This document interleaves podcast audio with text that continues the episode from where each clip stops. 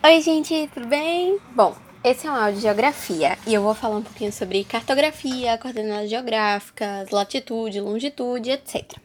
Antes de qualquer coisa, eu tenho um lugar de obra, então, por favor, relevem os barulhos de fundo e tentem se concentrar no que eu tô falando, tá certo?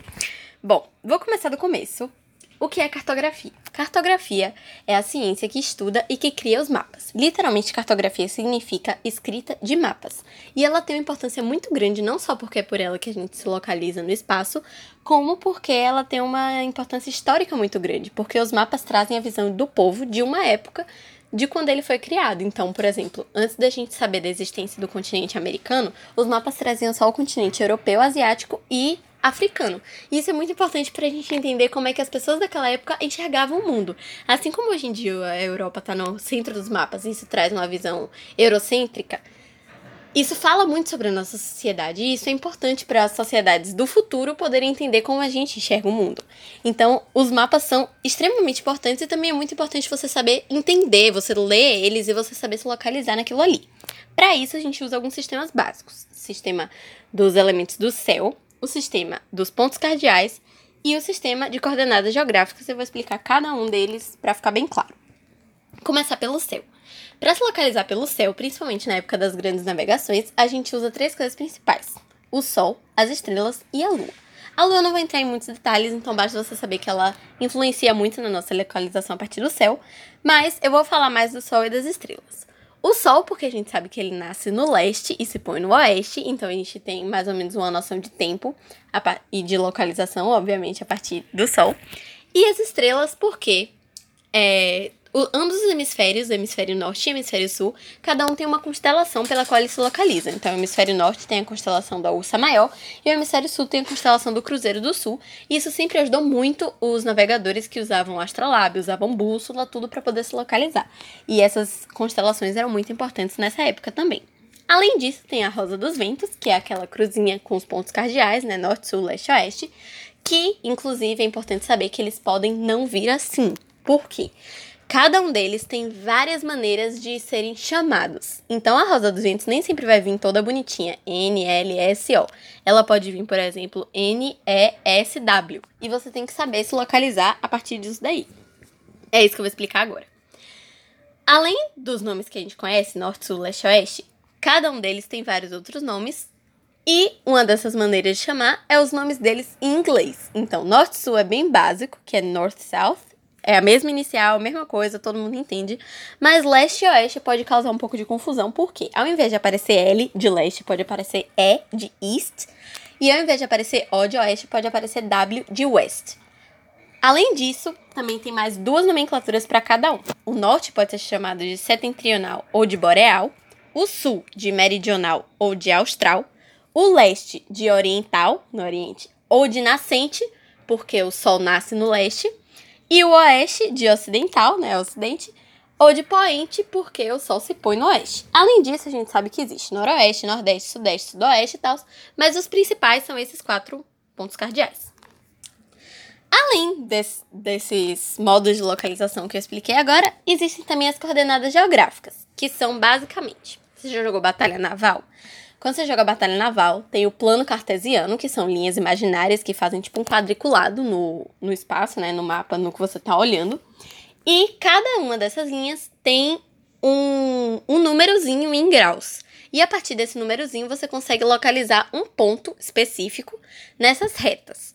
Isso é o sistema de coordenadas geográficas, que usa dois eixos, o eixo vertical, que é o eixo das abscissas, que muita gente chama de X, e o eixo horizontal, que é o eixo das ordenadas, ordenadas, que muita gente chama de Y.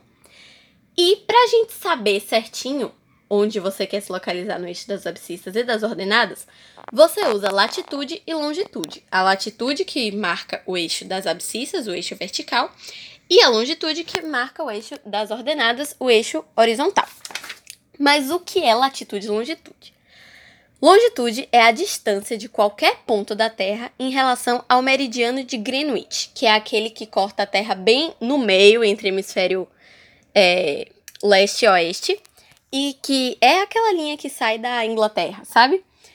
E além do meridiano de Greenwich, ele é o principal, existem vários outros, e é a partir desses meridianos que você se localiza na longitude, porque a longitude é a distância de qualquer ponto em relação ao meridiano zero, né, o marco zero, que é o de Greenwich, que além de marcar localização, também marca os fusos horários, que eu vou explicar em um outro áudio mais pra frente. E latitude, o que é latitude? A latitude é a distância em graus de qualquer ponto da Terra em relação ao Equador. O que é o Equador? Equador é aquela linha que corta a Terra em hemisfério norte e sul e é um paralelo. O que são paralelos? Paralelos são linhas imaginárias, circunferências imaginárias, com diâmetros distintos, então elas têm tamanhos diferentes. E o mais importante deles é o Equador. Mas além do Equador, tem mais quatro que são muito importantes, que são o Círculo Polar Ártico, que é aquele que fica lá em cima, o Trópico de Câncer, depois do Trópico de Câncer tem o Equador, depois o Trópico de Capricórnio e o Círculo Polar Antártico. Esses cinco já trazem uma boa noção de localização, você saber esses cinco já tá ótimo. E os paralelos não servem só para você se localizar. Eles têm uma, uma relação muito forte com o movimento de translação da Terra. Então, o movimento da Terra girar ao redor do Sol. Isso faz com que eles indiquem onde vai ter mais incidência de raios solares, onde vai ter menos. É, eles também indicam qual as zonas térmicas da Terra. Então, os você ter uma noção de paralelos é muito importante até para você saber o clima do local que você tá, por exemplo, a temperatura, para você ter uma noção de tudo, na verdade, não só de localização. E existem alguns fenômenos que podem acontecer no sistema de coordenadas. Esses fenômenos são chamados de pontos antagônicos e eu vou explicar três aqui para vocês. O primeiro deles é o anteco.